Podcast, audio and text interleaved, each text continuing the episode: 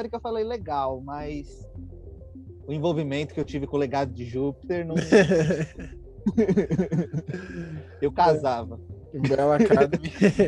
Primeira temporada eu achei legal, a segunda temporada eu, eu fiquei apaixonado. Eu já gostava, fiquei mais apaixonado ainda.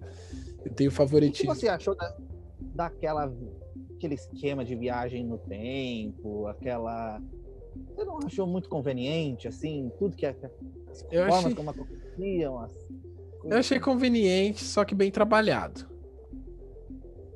Era roteiro, tava um roteiro ali que não disfarçava. Só que foi bem trabalhado. Todo, todo o lance dos cinco e da crise de identidade dele. Quando ele encontra o próprio eu velho dele. É... Eu achei. Umbrella Academy, eu fico dividido porque para mim teve personagens muito bem trabalhados, porém personagens que não foram trabalhados o suficiente. A menina lá, eu, eu acho que é. é não, a, a Sete é a que toca o violino.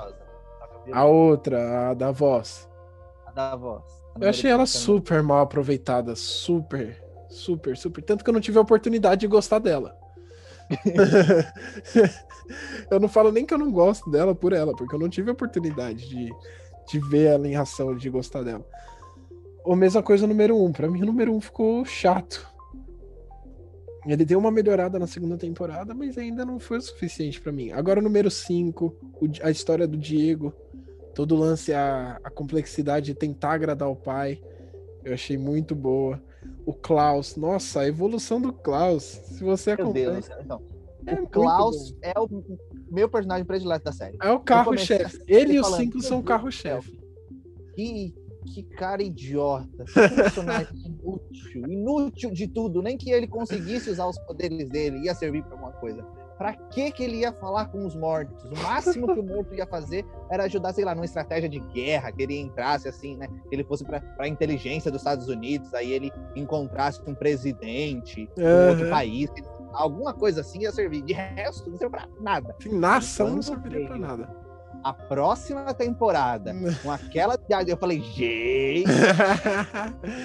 Cara, foi um mão da gota incrivelmente trabalhado. A, a construção dele foi perfeita na série.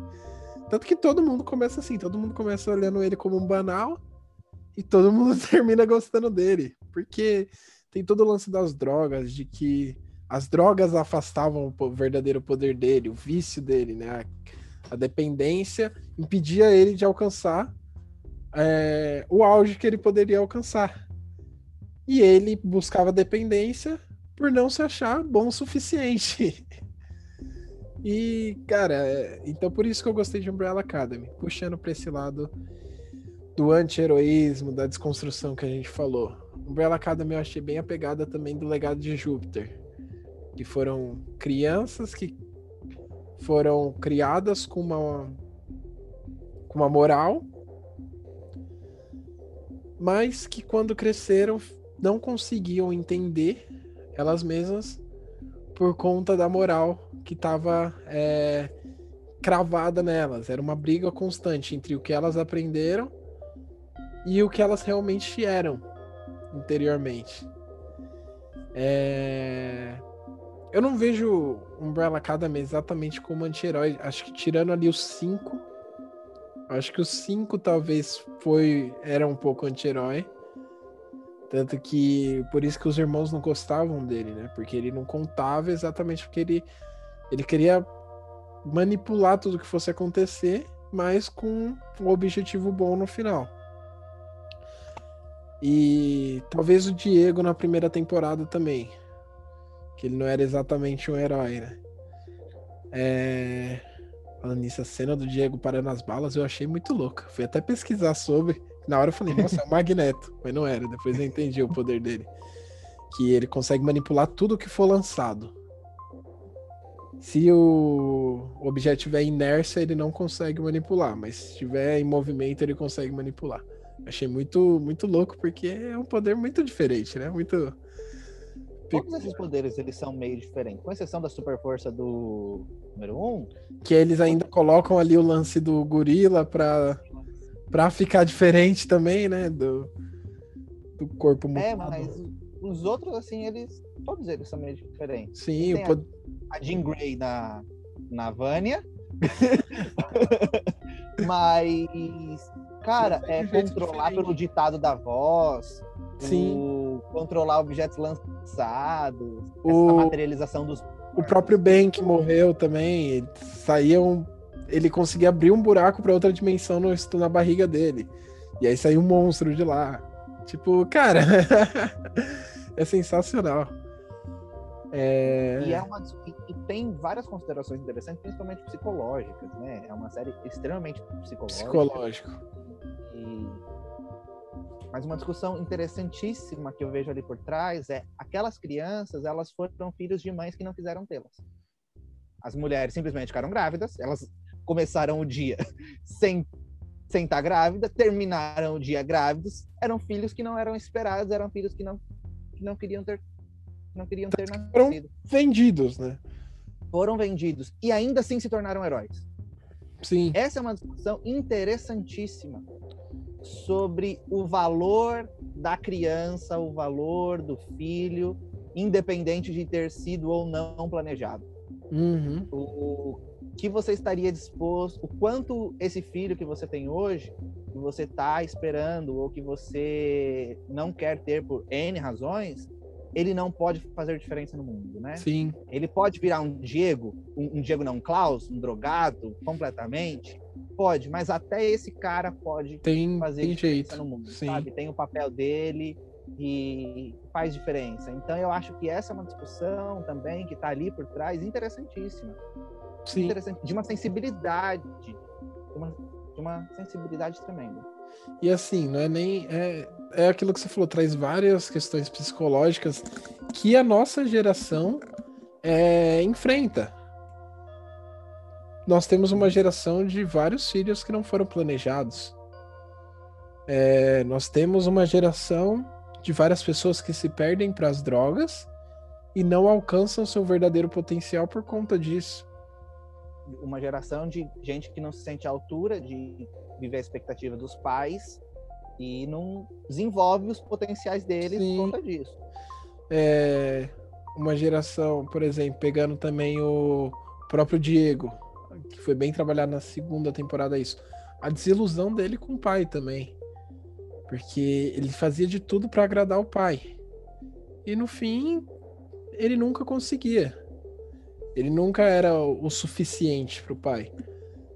É, todos esses é, são debates éticos e psicológicos que a nossa geração passa muito. Tanto que a nossa geração é uma geração de ansiosos. É a geração da ansiedade. E a maior parte da- da- dos problemas de ansiedade e depressão causados na nossa geração são relacionados a esses problemas, principalmente com problemas com os pais ou com figuras paternas, né? Figuras é, que você cresceu buscando aprovação. São, em geral, problemas com a autoimagem, né? Com a sua imagem de si mesmo, que está deformada por conta da aceitação do outro que você não teve, da expectativa que você nunca conseguiu suprir, ou que você criou demais e foi frustrado.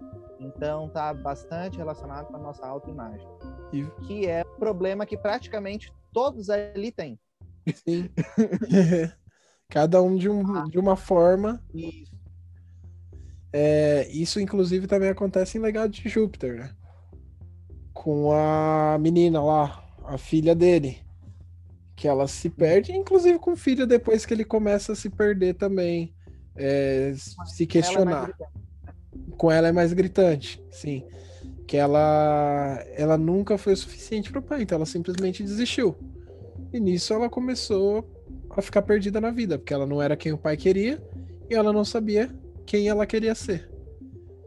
E ela simplesmente desistiu de tentar encontrar o quem era ela de verdade no interior. Qual que era o ponto que você queria falar? Então, a gente vive, é, são as implicações da nossa vida prática, ou melhor, no nosso mundo real, a, dessa desconstrução. Por que eu faço esse paralelo? Por que eu faço essa pergunta? Porque a gente pensa através de textos. A gente interage através de texto. Nosso pensamento, a gente pensa palavras, a gente pensa texto. Uhum. E existem textos que são verbalizados e a gente sabe quem é o produtor, os textos que eu tô que eu tô, tô falando e os textos que você está falando, a gente sabe. Mas existem alguns textos que simplesmente circulam na sociedade e eles vão entrando na nossa cabeça e eles vão produzindo a base das nossas produções, das nossas falas, da nossa escrita, da nossa produção artística e tudo mais. O nome disso é discurso. São os enunciados anônimos que circulam na sociedade. A gente não sabe quem foi que falou, mas a gente sabe que está aí. Então, por exemplo, o discurso racista. Negro é inferior. Não tem uma fonte, não tem uma pessoa que falou isso. É um enunciado, disso. é um texto que circula por aí e vai e passando e as pessoas entram isso incorpora na mentalidade e vai servindo de base para vários outros textos e produções artísticas e por aí vai. A nossa figura do herói, ela é um desses textos que circulam por aí como a figura da inspiração, a figura do do que nos quer bem, de quem nos protege, esse ser que faz o bem pensando no bem. Tanto que a gente diz que o herói, o herói é meu pai, o herói é a professora, o herói é o bombeiro, eles são os heróis do mundo real, o herói é o policial. E por aí vai. Se a gente desconstrói essa figura que forma a base do nosso pensamento, no mundo prático, quão pesado isso não fica? Porque quem vai ser o novo herói? Não vai ser mais a pessoa que tem aquele ponto absoluto que eu sei que, independente de que ela vai querer fazer bem para mim. Porque essa é a forma como a gente está vivendo a sociedade hoje. Hum. Então, hoje a gente tem a pergunta, por exemplo, de como falar para o garoto que viu o um garoto que sei lá mora numa favela e viu o vizinho dele que era amigo dele ser morto por uma bala perdida de um policial que esse policial que matou o vizinho dele é o herói e o traficante que dá a bola de futebol para ele jogar que faz amizade com ele é o vilão é o vilão como falar isso para ele se a gente está desconstruindo a figura do herói. Não existem mais os heróis clássicos. Os heróis não são entidades fixas, conceitos fixos. Então, que aplica... como isso não afetaria de modo prático? E aí eu me, eu me preocupo no primeiro momento com isso, porque se a gente permitir que os que antes eram vilões assumam a figura de herói, Pode ser a questão do traficante, pode ser o tribunal do PCC falar: não, a polícia não resolve, vamos levar lá para os caras e os caras resolvem. Pode ser independente de quem assuma essa posição. Pode ser o não vou ouvir o meu pai, eu vou ouvir o meu amigo que a gente que ele não é da, das melhores influências, mas ele vai falar o que eu quero. Ele vai ser o meu novo referencial, ele vai ser o meu herói. Então, quando a gente tirar a figura do herói, e colocar um outro no lugar, eu volto à pergunta que o Watchman levanta: quem é que vigia os vigilantes? Quem é que vai vigiar esse novo herói? Porque antes quem combatia ele era o antigo herói, era o policial, era o seu pai, era a figura de, de heroísmo de antes. Mas você tirou essa figura de heroísmo, ela não é mais herói. Quem que combate esse novo herói que você entrou no lugar, que tem um caráter muito dúbio, e pode te colocar em situações extremamente complicadas. Uhum. Quem vai uhum. vigiar esse novo vigilante, né? Então eu me preocupo se essa desconstrução da figura do herói não pode trazer uma consequência prática para nossa experiência na sociedade, uma experiência dificultosa na sociedade. O que você acha? Você acha que pode, que não pode? Eu acho do jeito que tá agora, atualmente, eu acho que tem como você distinguir para uma criança e até exemplificar isso. Uma criança não deveria assistir Invencível, por exemplo. Mas vamos supor que é uma criança que assistiu Invencível. você pode chegar para criança e falar: o Omni-Man ajuda as pessoas. Mas o Omni-Man pegou a cara do filho e enfiou dentro de um trem com várias pessoas. Não é porque ele faz algo bom que ele é o certo. Mas, se continuar em uma crescente muito alta, vai chegar realmente ao ponto de perdermos as referências heróicas. Ou então do, dos heróis que sobrarem, porque, por exemplo, Homem-Aranha eu acho que é um herói que nunca vai se corromper, nunca vão corromper, ele é endeusado com isso. Tanto que as, a versão mal do Homem-Aranha não é o Peter Parker. É o Otto Octavius dentro do corpo do Peter Parker. É a versão maligna dele. Eles tiveram que fazer, deixar bem claro que não era o Peter Parker para poder fazer uma versão mais justiceira do Homem-Aranha, porque ele começa como um vilão, que ele ainda tem as intenções de Dr. Octopus. Ao decorrer da caminhada, ele vai se tornando um anti-herói. Ele vai entendendo a luta do Peter e vai se tornando um anti-herói. Tanto que no final ele cede o corpo de volta pro Peter, pro Peter poder salvar a mulher que ele amava, que o Otto amava. É... Mesmo que sobrem heróis, as crianças não vão achar os heróis legais. Eu não acharia um herói legal se eu tô vendo o outro cara arrebentar a cara do humano usando um trem. Entendeu? É... Então eu acho que isso. Ele me inspira em quê, né? Eu vou querer ser igual ele? Exatamente.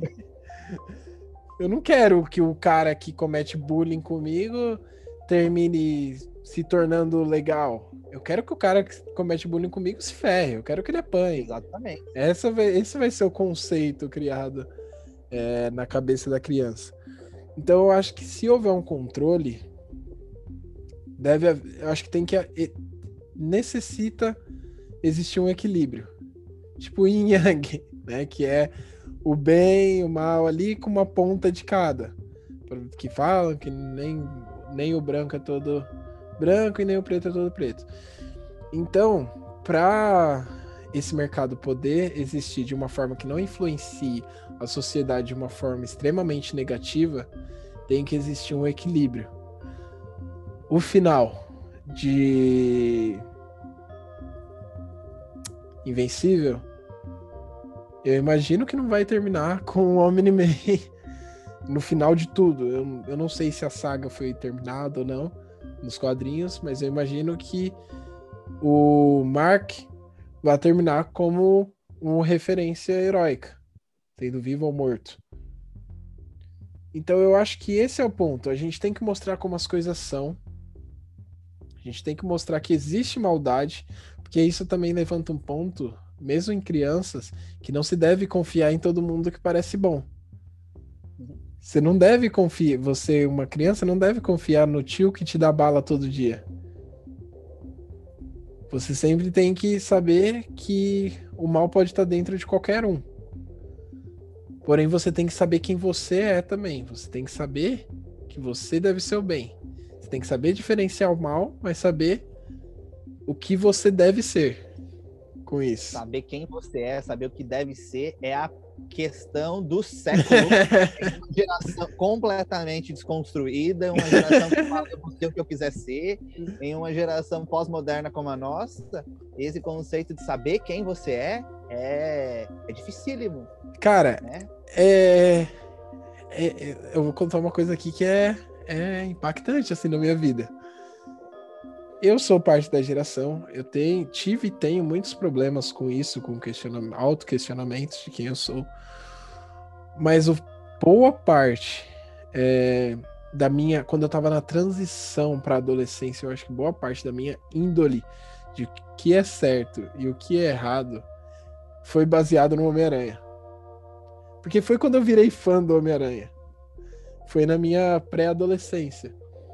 E também, é, então, eu criei um conceito de que é, se você pode fazer algo bom para alguém, você deve fazer algo bom, que é uma frase do Homem-Aranha. Quanto é o mais do heroísmo, né? Exatamente. O herói é esse. Pode fazer alguma coisa pra- boa para alguém, você então você deve fazer. Exatamente. Você fazer, então você deve fazer. Então, mesmo quando eu fazia coisas ruins na minha vida, porque eu fiz coisas ruins na minha vida, eu me sentia culpado. E no fundo era essa base. É, quando eu magoava alguém, até quando eu terminava um namoro, eu me sentia triste, culpado. Mesmo não triste pelo término, mas culpado. Porque eu sabia que a outra pessoa estava sofrendo. Então acho que a empatia que eu desenvolvi foi baseada no Homem-Aranha. É, isso tirando todo o quesito religioso, né? Também, que veio ali Que faz embasando parte junto. da sua, da sua formação pessoal, Sim, né? exatamente. é mais um dos elementos. Exatamente. Então, eu acho que bons exemplos devem ser dados. Não para definir quem nós somos no geral, porque isso é uma pergunta que a gente não tem resposta e eu nem sei se vamos chegar a ter um dia. Mas é aquilo que eu falei, a realidade deve ser mostrada. Hoje em dia. Antigamente, minha mãe conta histórias que ela voltava é, dos bailes antes dela se converter e tudo, ela voltava dos bailes, tipo, meia, é, três horas da manhã. E voltava tranquila, sozinha. Tá ligado? Porque o índice era menor. A violência era menor. A gente sabe disso. Ela fica com medo toda vez que eu saio, ela pede. Quando eu saio pra trabalhar, eu saio 5 horas da manhã pra trabalhar. Ela pede eu mandar mensagem quando eu tô no ônibus.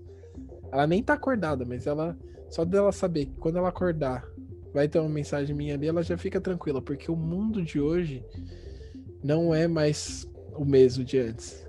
É aquela mesmo papo que a gente veio conversando é, todo, sobre toda a discussão que a gente veio em toda a conversa.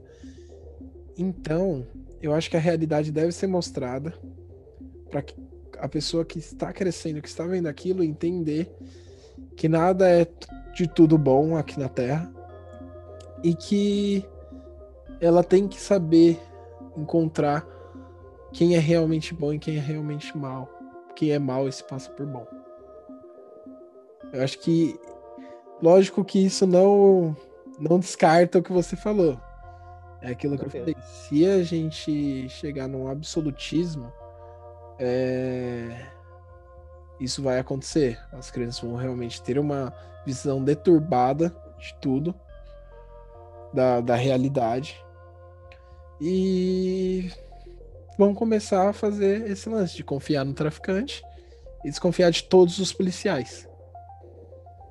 E isso serve também para caso isso deixe de existir. Essa que eu considero uma evolução é, da- do mundo dos super-heróis deixe de existir, os caras abominem ela e volte a ser o feijão com arroz de antes. As crianças vão crescer num conto de, conto de fadas e quando encontrarem a realidade vai ser extremamente decepcionante. Sim.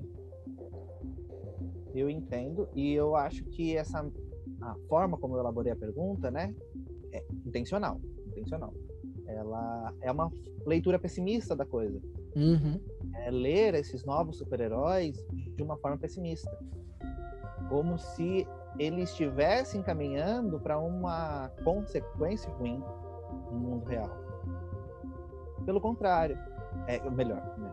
E aí ele estaria me inspirando a seguir as referências ruins e não a seguir as referências boas. Uhum.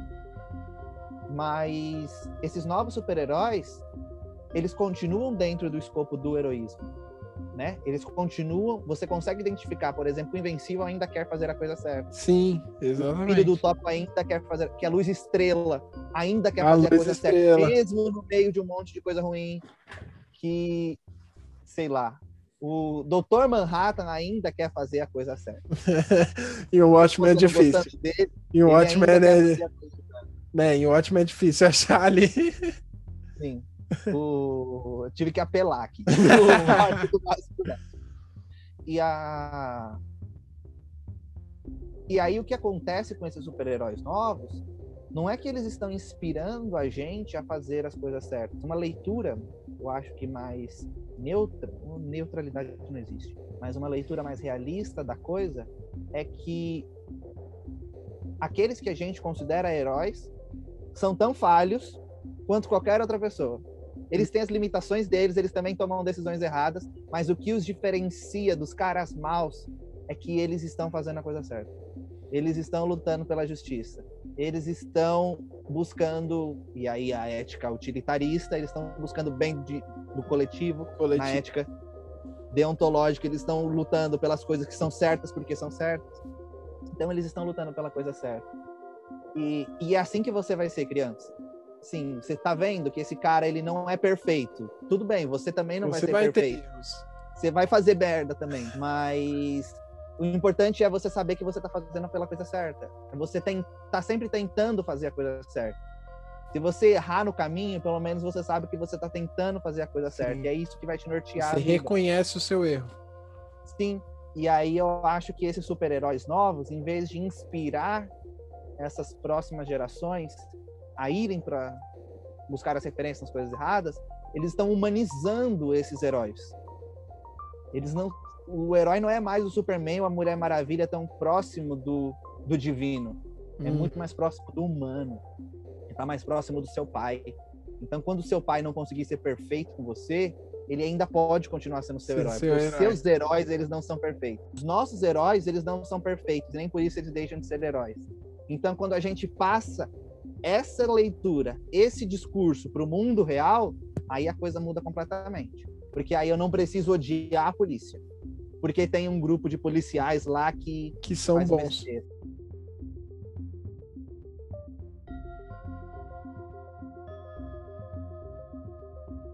E até se você encontrar algum policial que, sei lá, fez alguma besteira alguma vez, não quer dizer que você deve odiá-lo para sempre, que você deve odiar o grupo todo para sempre. Sim, aprende a.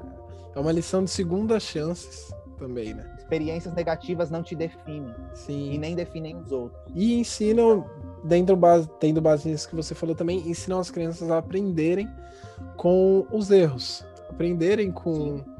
com errar é tudo bem, você aprendeu, agora você tem que evoluir. Então é uma discussão muito mais madura, eu acho, né? Que é uma discussão muito mais madura que leva para o lado certo, mas de uma forma muito mais madura e muito mais realista. Porque como você falou, o mundo não é mais o mesmo. O, o policial ele vai ter, ter um número muito maior de policiais ruins do que de policiais bons, assim como juízes, assim como advogados, do que tinha há 30, 40 anos atrás. Então, o mundo que a sua mãe viveu não é mais o mundo que eu e você vivemos. Exatamente. O que seu pai viveu não é mais o mesmo. E aí a gente agora tem que lidar com os problemas desse mundo, com as categorias desse mundo. nas categorias desse mundo, me parece mais sábio e honesto deixar bem claro para a criança desde o começo: os heróis têm falhas e nem por isso eles deixam de ser heróis.